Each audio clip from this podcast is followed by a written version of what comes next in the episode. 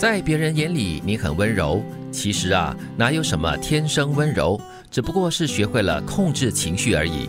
一半是为了尊重别人，一半是为了保护自己。假的啦，不是的，学习的。对，这是你多年的修炼而来的。其实，在别人的眼中，你有各种不同的形象了。这个形象其实未必是真正的你，而是经过多年的修炼过后而呈现出来的一个状态。嗯，我是觉得跟性格的本质也有一点关系了啊。对了啊，有一些人可能在这方面比较强一点，所以不需要太多的努力，呃，不需要太多的控制就可以呈现这一面。但另外，如果是属于比较火爆型的话，还真的需要靠修炼而成了。对，修炼很重要，因为其实，在生活当中真的有太多刺激。的物件还有人，对所以常常会让你的暴露那个很恐怖的一面。是，其实我很喜欢这句话，就是控制情绪啊，一半是为了尊重别人，一半是为了保护自己。因为你在控制好情绪的过后呢，你才能够冷静的做出一些决定，或者是才会说出一些正确的话。嗯，可能先从控制开始做起吧。嗯，因为你既然需要控制的话，表示你有情绪。对呀。但是如果你可以做到啊，就是基于尊重别人、保护自己，而很自然的在情绪方面没有太大的波动的话，那你就不需要控制了。对，但是这是要靠一定的功力才行了。一直站在树上的鸟不会怕树枝断裂，因为他相信的不是树枝，而是自己的翅膀。嗯，你随时断裂，我随时飞。我还以为是他相信自己的体重，这叫自信，那也是一种自信啊。是哈，对，你相信自己的翅膀嘛？你知道你的翅膀是可以随时起飞的。或者他很聪明，他选择的呢不会是那个看起来很脆弱的树枝啊。对，所以都对自己的一些选择啦，跟对自己的智慧有一定的自信。当你什么都不在乎了，你的人生才是真正的开始。无能为力叫顺其自然，心无所谓才叫随遇而安。顺其自然很容易被误用，对嗯。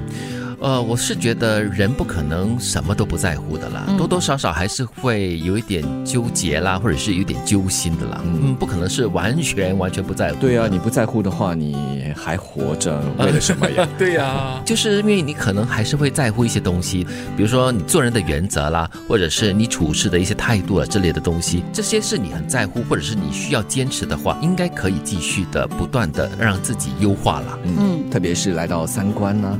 又或者是一些道德问题哈，嗯，黑就是黑，白就是白了。虽然我们经常说啊，灰色更多，不过有些对错是不能争辩的。嗯，其实所谓的这个不在乎呢，应该说是你不再在乎别人外在太多的东西，啊它对你的直接影响已经变成间接了，甚至是微乎其微了。对，或者是你已经不在乎别人的看法、别人的眼光，而做自己觉得应该是正确的东西。对，我觉得就是所谓的。顺其自然啦，或者是随遇而安了，那是一种境界了。你才能专注嘛。积极向前很棒，缓缓前行也没有不行。每个人适合的生活方式不一定相同，不必用别人的步调来为难自己。嗯。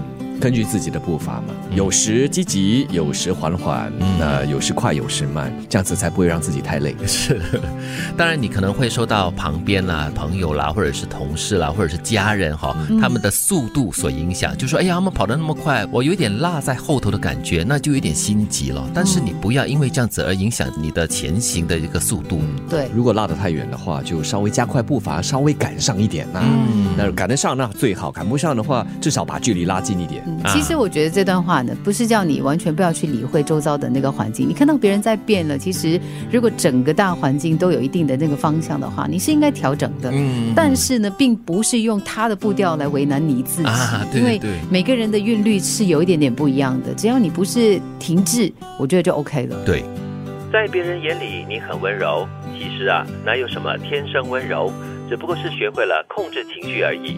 一半是为了尊重别人，一半是为了保护自己。一只站在树上的鸟不会怕树枝断裂，因为它相信的不是树枝，而是自己的翅膀。当你什么都不在乎了，你的人生才是真正的开始。无能为力叫顺其自然，心无所谓才叫随遇而安。积极向前很棒，缓缓前行也没有不行。每个人适合的生活方式不一定相同。不必用别人的步调来为难自己。